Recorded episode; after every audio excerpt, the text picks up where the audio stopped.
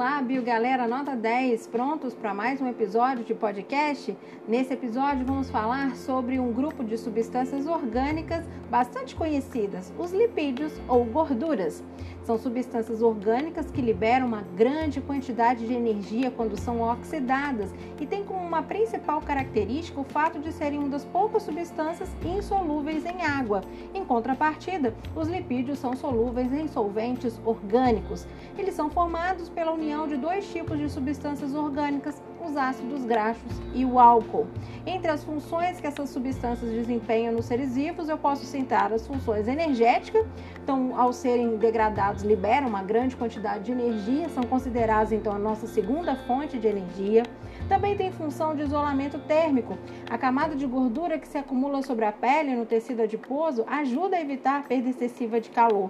Por exemplo, o urso polar, ele tem uma camada de tecido adiposo bem grossa para suportar o frio. Também os lipídios têm função amortecedora. Sobre a palma das mãos, as plantas dos pés, existe uma camada de gordura que diminui o impacto com as superfícies. Outra função também é de impermeabilizante. Vegetais possuem uma camada de cera sobre as folhas, sobre os frutos, para evitar perda excessiva de água por transpiração.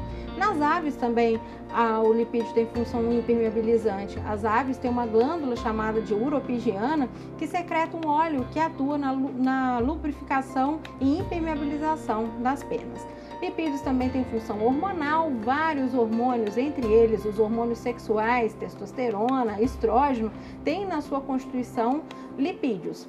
Aí, para finalizar, a função estrutural. Eles também participam da estrutura de substâncias, entre eles os fosfolipídios, que são os principais componentes das membranas celulares. Quanto à classificação, os lipídios então são divididos nos seguintes grupos: glicerídeos, cerídeos, esteroides, carotenoides e fosfolipídios.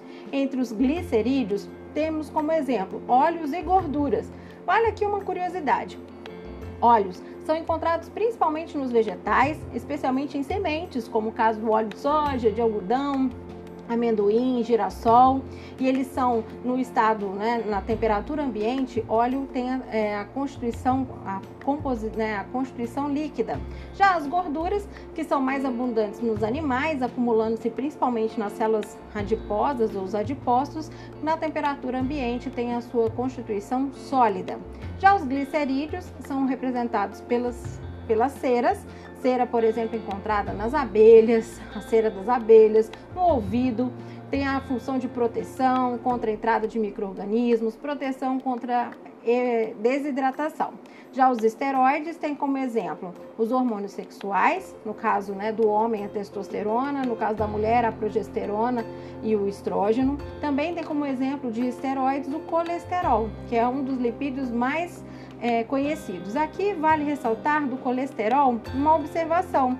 O colesterol a gente tem dois tipos, quando eles se juntam com proteínas, é, formando lipoproteínas, e eles são conhecidos pelas siglas HDL e LDL sendo que o colesterol HDL é uma proteína de alta densidade, é conhecida como bom colesterol, porque ela retira e elimina o excesso de gordura do sangue. Em contrapartida, o colesterol do tipo LDL é uma proteína de baixa densidade e é conhecida como sendo o mau colesterol, porque faz o papel inverso, ou seja, ela traz de volta a gordura para o sangue e se adere até nas paredes dos vasos sanguíneos.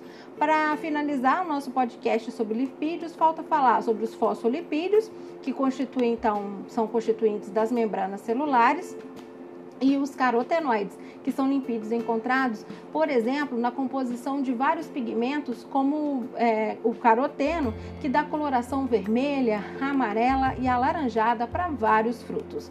Esse foi o nosso podcast de hoje. Um beijo e até a próxima!